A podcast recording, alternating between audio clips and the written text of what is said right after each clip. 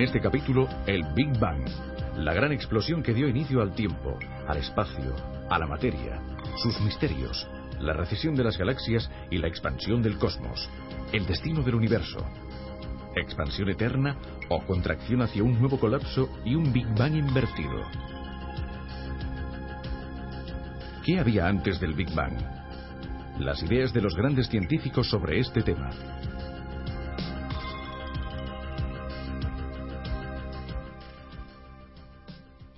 ¿De dónde provienen una silla, una mesa, una concha o un mineral? Bien, todas estas cosas, al igual que todas las que vemos a nuestro alrededor, están compuestas por átomos, tan pequeños que ni siquiera podemos verlos. En los núcleos de los átomos, los protones y neutrones están compuestos por partículas todavía más pequeñas, los quarks. Pero al principio la materia no existía, no había nada de todo esto, ni átomos ni quarks.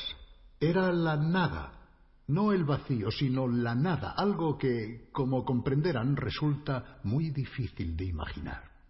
Después, de pronto, como en los juegos de manos de los prestidigitadores, que de la nada sacan un pañuelo o una flor, aparecieron los átomos que dieron origen a todas las cosas que vemos a nuestro alrededor. Según la teoría que hoy prevalece, la del Big Bang, una gran explosión inicial creó la materia que vemos en el planeta en el que vivimos y también en el universo a partir de la nada. En este episodio hablaremos precisamente de este mágico momento que tuvo lugar en el origen del mundo que conocemos. Pero, ¿cómo pueden afirmar una cosa así los científicos? ¿Cómo han llegado a esta teoría del Big Bang?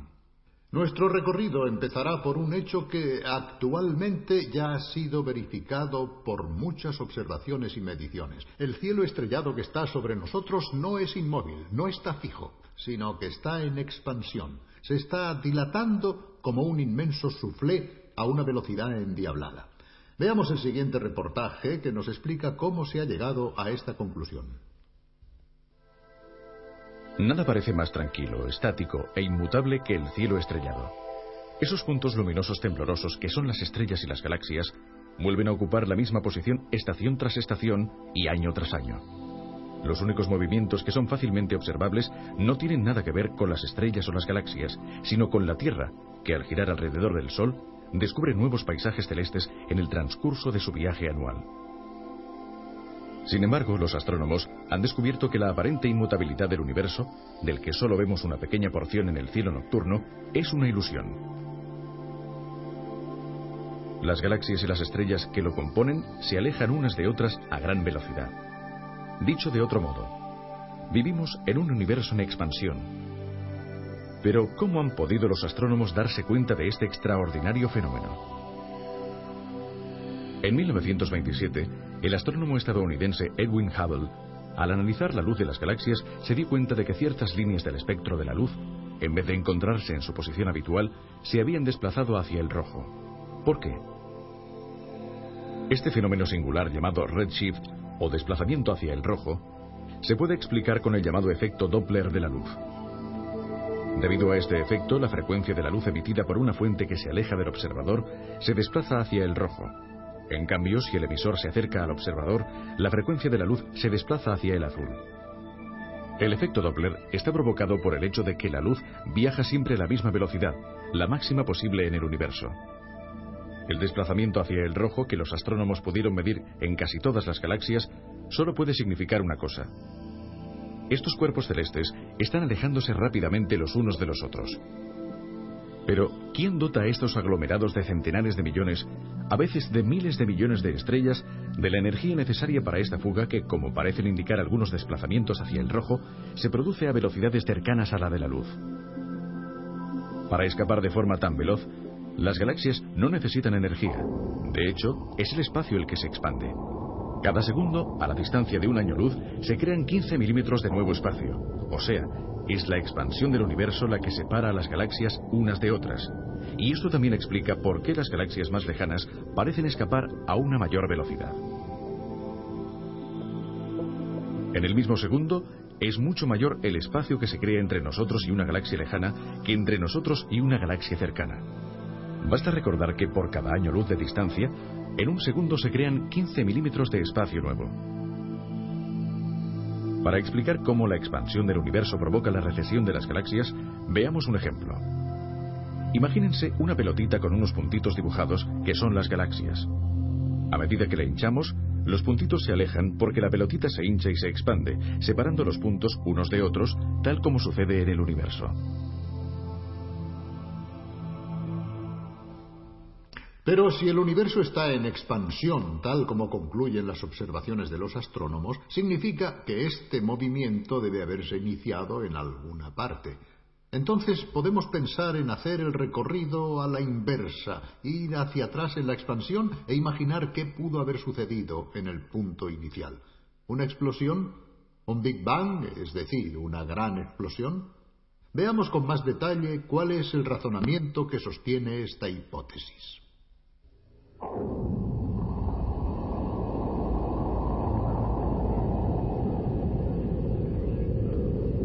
Actualmente las galaxias se están alejando unas de otras. Esto significa que en el pasado estaban más cerca. Si con una moviola imaginaria pudiésemos dar un vistazo a la sorprendente película de la expansión del universo a la inversa, nos daríamos cuenta de que en un momento dado las galaxias no solo se acercarían, sino que se fundirían entre ellas. Retrocediendo todavía más, todo el espacio y la materia que integra el universo se concentrarían aún más hasta convertirse en un punto. Los físicos llaman a ese punto la singularidad inicial. De ahí partió el Big Bang, es decir, la gran explosión. Una cosa está clara. En los momentos iniciales, la temperatura y la presión alcanzaron valores inimaginables. En consecuencia, el universo estaba muy caliente y, según los físicos, era también muy distinto del universo frío que hoy conocemos. No es posible trasladarse hasta el auténtico instante cero. En este viaje hacia atrás debemos detenernos en una pequeñísima fracción de segundo del inicio. Más allá de esta frontera no sabemos qué pudo haber. Incluso las leyes de la física conocida, es decir, la gravedad, la fuerza electromagnética y las otras interacciones, no existían como tales, al igual que no existía la materia, el espacio y el tiempo. Entonces, ¿qué sucedió en aquel punto y en aquel instante? Esta es una pregunta que se han planteado muchos sabios. Se trata de uno de los campos en los que no es posible experimentar porque no existe ningún experimento de laboratorio que permita recrear las situaciones iniciales de temperatura y presión producidas en el Big Bang. Por lo tanto, es necesario imaginar cuál pudo haber sido la secuencia de los acontecimientos e intentar remontarnos hasta los primeros momentos utilizando los conocimientos disponibles en la actualidad y formulando algunas hipótesis que pueden ser tal vez razonables, pero no demostrables todavía. Un físico inglés, el profesor Timothy Ferris, ha tenido una brillante idea divulgativa que veréis dentro de poco para poder guiar a los profanos en este difícil recorrido. Ha imaginado el trayecto a través de una larga escalera que lleva hasta el punto cero, hasta el punto inicial del universo. Y durante la subida es posible asomarse periódicamente a algunas ventanas para entender de qué forma podía presentarse la materia en los distintos estadios iniciales. Veamos esta reconstrucción.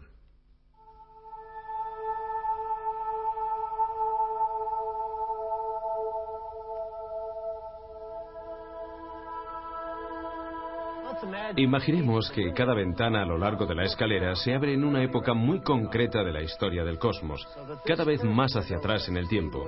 La primera ventana nos muestra el universo cuando tenía mil millones de años, la siguiente cuando tenía cien millones, después diez millones de años, y así hasta el final cada vez más atrás. En cada ventana sucesiva, el tiempo del universo corresponde a una décima parte de la precedente. De esta forma, alcanzaremos rápidamente el primer segundo de vida del cosmos, y como veremos, durante ese segundo sucedieron muchas cosas. Nuestra galaxia, y posiblemente todas las demás, se formaron en los primeros mil millones de años de expansión del universo, cuando el gas primordial todavía era lo suficientemente denso para condensarse en estrellas y galaxias. No conocemos todos los detalles sobre cómo se formaron las galaxias, pero consideramos que tenemos un buen conocimiento de cómo era la Vía Láctea en su etapa de formación. Estas estrellas de primera generación estaban formadas sobre todo por hidrógeno y helio. Si hubiera existido vida inteligente en esos primeros días de existencia del universo, la tabla de los elementos que todos conocemos habría indicado solamente hidrógeno y helio. Después de haberse expandido durante casi un millón de años, el universo se hizo transparente a la radiación y los fotones pudieron viajar libremente sin chocar con las otras partículas. La luz se separó de la materia. De hecho, libres y sin la acción perturbadora de los fotones, los electrones pudieron unirse a los núcleos. Un electrón que orbita alrededor de un protón constituye un átomo de hidrógeno, el elemento más sencillo y abundante del universo. Dos electrones alrededor de una pareja de protones y una pareja de neutrones forman un átomo de helio.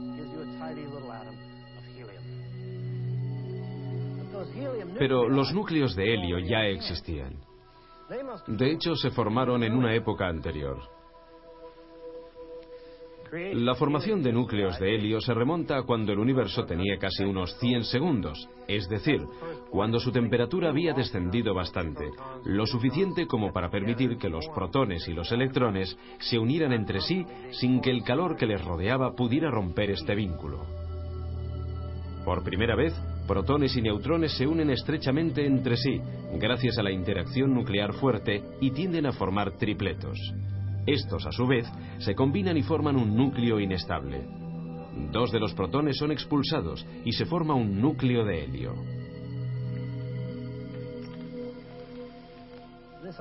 Este elaborado mecanismo de acoplamiento entre las partículas parece haber sido muy efectivo en los primeros instantes de vida del universo. Los físicos teóricos calculan que aproximadamente una cuarta parte de toda la materia del universo debió transformarse en helio. Y cuando los astrónomos, al estudiar la composición química del universo, descubrieron que, en promedio, una cuarta parte de la materia estaba formada por helio, tuvieron una de las pruebas más convincentes de que la teoría del Big Bang avanzaba en la dirección correcta.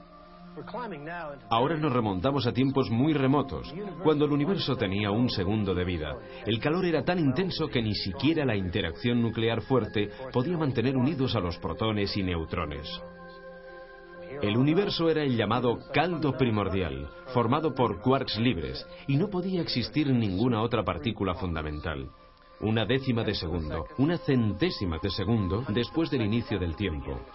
El universo era tan denso que incluso los neutrinos, que son partículas subatómicas tan escurridizas que incluso pueden atravesar una plancha de plomo de un espesor de miles de millones de kilómetros, incluso los neutrinos, decía, no consiguieron escapar del caldo primordial de materia y energía.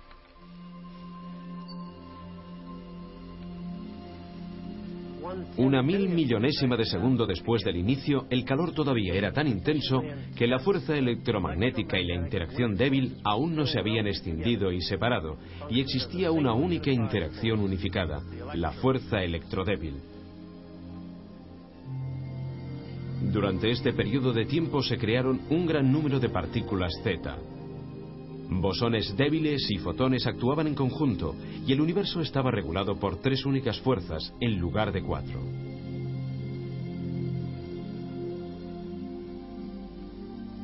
Cuando la edad del universo era una mínima fracción de segundo, exactamente 10 elevado a menos 35 segundos, probablemente la misma fuerza electrodébil todavía estaba unida a la interacción fuerte.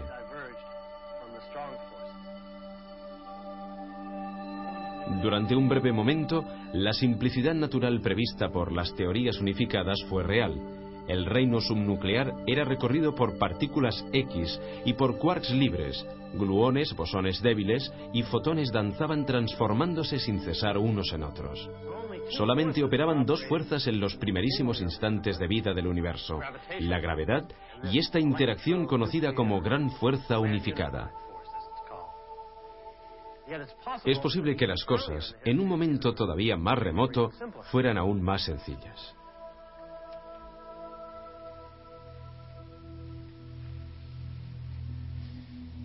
Estamos en el primer instante del universo.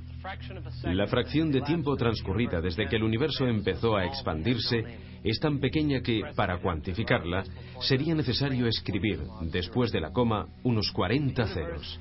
El universo, es decir, todo lo que nos rodea, estaba contenido en una única chispa de energía en rapidísima expansión, todavía más pequeña que el núcleo de un átomo y regulada por una única fuerza primordial. Si supiéramos lo que sucedió entonces, podríamos entender por fin las relaciones entre las leyes de la naturaleza, entre el espacio y el tiempo, entre la materia y la energía. Por el momento, todavía no lo sabemos.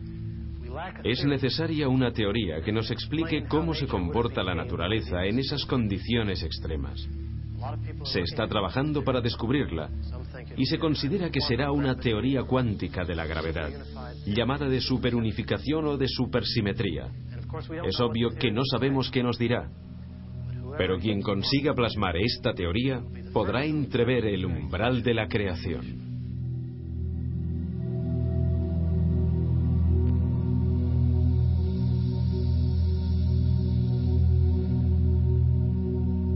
Naturalmente no es fácil seguir este recorrido físico-matemático porque en un momento dado aparecen conceptos y situaciones que están muy alejadas de nuestra experiencia cotidiana. Por otra parte, los mismos físicos tienen dificultades para crear una reconstrucción tan distinta de todo lo que actualmente puede ser estudiado y experimentado. Pero ¿existe algún campo de la física que pueda resultar útil, por lo menos, para intentar verificar algunas hipótesis? Bien, hemos hablado en Turín con uno de los más grandes físicos italianos, el profesor Tullio Regge, galardonado con el premio Einstein. Profesor Regge, ¿cómo pueden los científicos imaginar y experimentar, por así decirlo, el Big Bang? ¿Hay alguna manera de recrear al menos parcialmente las situaciones iniciales? La observación del Big Bang en sí misma no puede realizarse, aunque pueden verse sus efectos indirectos como la distribución de los elementos químicos en el universo, que nos da algunas informaciones sobre el Big Bang, pero ni los telescopios ni los radiotelescopios consiguen llegar a esa época, se han detenido antes por varios factores. Eh, ¿Cómo podemos llegar a saber alguna cosa utilizando los aceleradores? En un acelerador de partículas que normalmente son protones, estas chocan frontalmente a energías muy elevadas. La energía, según la famosa ecuación de Einstein, E igual a m por c al cuadrado, se transforma en materia, es decir, se crean nuevas partículas y se crea una gota infinitesimal de ese plasma, como lo llaman los físicos, que empapaba el universo primordial se trataba de una materia de altísima densidad y altísimas temperaturas. O sea que prácticamente es como hacer circular dos bolas en sentido contrario dentro de un anillo que chocan. Chocan en pleno aire como si se disparasen dos cañonazos esperando que las balas de cañón choquen en pleno aire y... En este caso crearían materia. En este caso crearían materia. Como sucedió en el Big Bang. Y también antimateria. Es más, habitualmente una de las dos partículas es un antiprotón y, en consecuencia, antimateria, y la otra es el protón.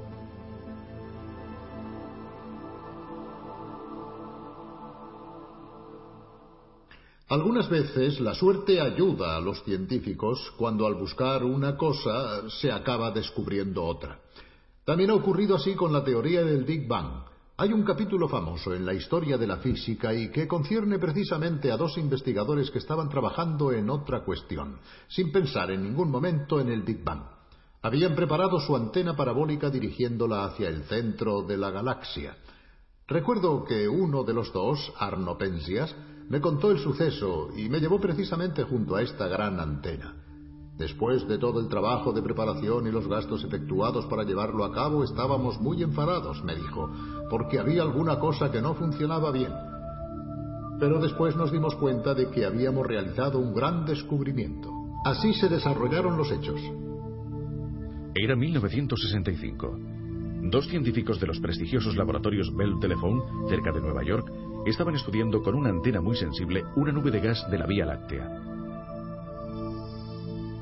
Se llamaban Arno Penzias y Robert Wilson. Algo no iba bien.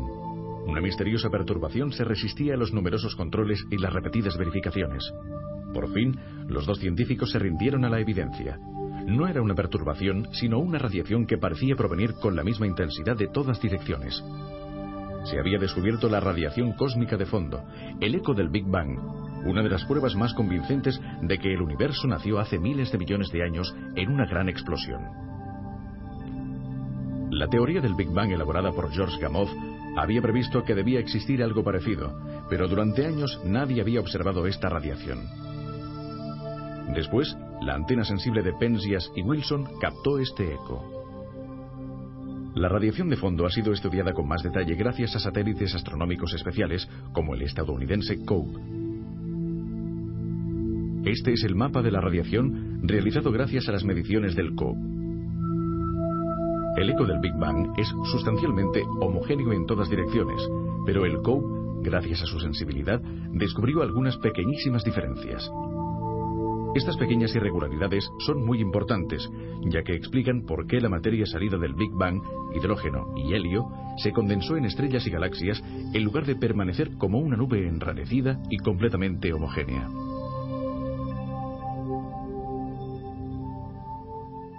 Naturalmente hay una pregunta que todos nos planteamos. Bueno, el Big Bang es difícil de describir, de comprender en sus detalles.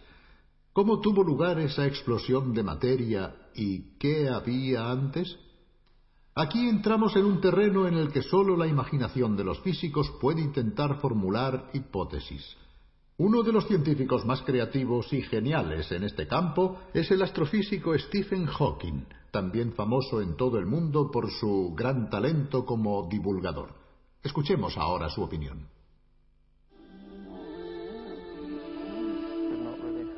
Podría ser que el universo no tuviera un inicio. Podría ser que el espacio-tiempo forme una superficie cerrada, sin límite, como la superficie de la Tierra, pero con otras dos dimensiones. Si la hipótesis de que el espacio-tiempo es ilimitado, pero finito, es correcta,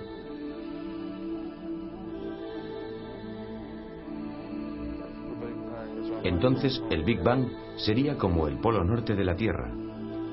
Preguntarse qué sucedió antes del Big Bang es como preguntarse qué le sucede a la superficie de la Tierra un kilómetro al norte del polo norte.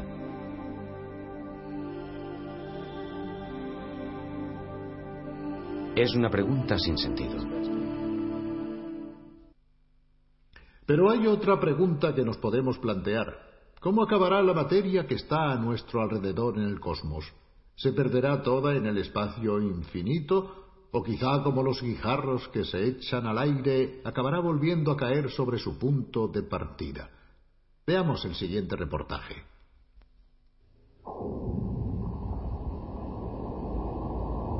¿Cuál será el destino del universo? Continuará su expansión eternamente, haciéndose cada vez mayor y más frío, hasta que por fin todas las estrellas se apaguen y la materia, ya oscura e inerte, continúe vagando por el cosmos sin evolución posterior? O quizá la expansión, en un momento dado, se parará y el universo volverá a contraerse, las galaxias se acercarán y se fundirán entre sí, hasta que todo se colapse en una especie de Big Bang a la inversa, para quizá volver a explotar en un nuevo Big Bang, dando lugar así a un universo oscilante que se expande y se colapsa eternamente?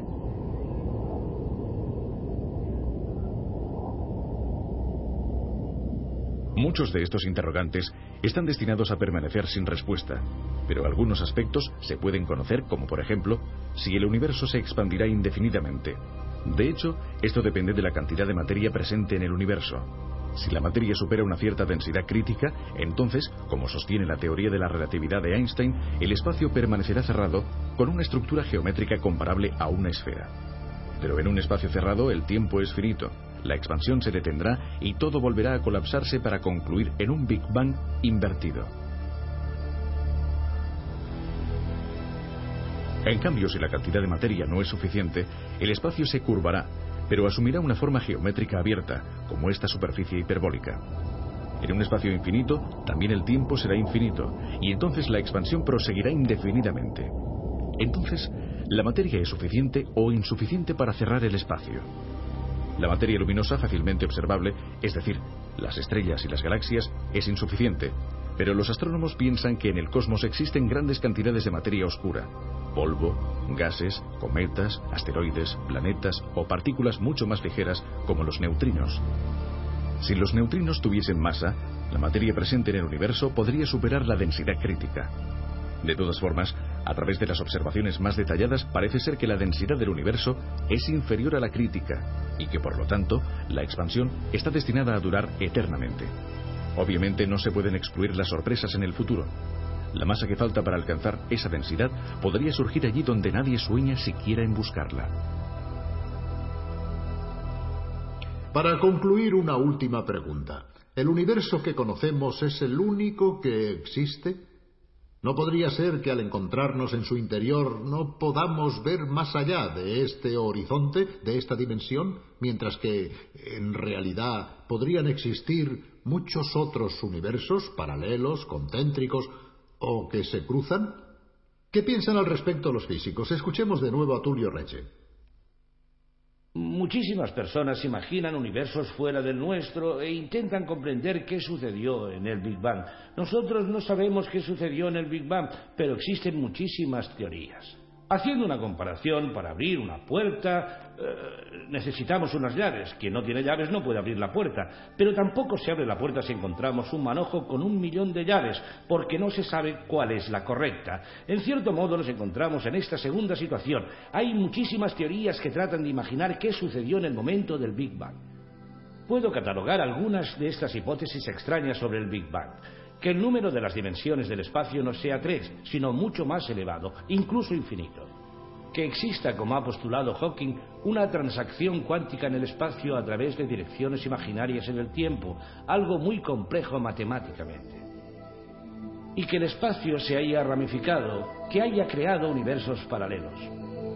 No conocemos las respuestas a algunas de estas preguntas porque para hacerlo sería necesario llegar exactamente al momento del Big Bang y aquí precisamente es donde hallamos dificultades enormes. Podemos imaginar las cosas, hacer teorías cada vez más fantásticas y probablemente la verdad en sentido retórico, es que todas estas ideas, de alguna manera, estarán engarzadas en una misma imagen del universo, y todas estas cosas nos dirán algo sobre el inicio de los tiempos, de una forma que, de momento, es totalmente inimaginable. Bien, acabamos aquí por hoy. Creo que al preguntarnos sobre estas cuestiones nos damos cuenta de cuántas cosas quedan todavía por estudiar y por descubrir. Puede que jamás obtengamos ciertas respuestas, pero es bonito pensar que la inteligencia humana intenta afrontar también este gran desafío, que no se conforma nunca con las respuestas y que se plantea siempre nuevas preguntas. Hasta pronto, hasta la vista.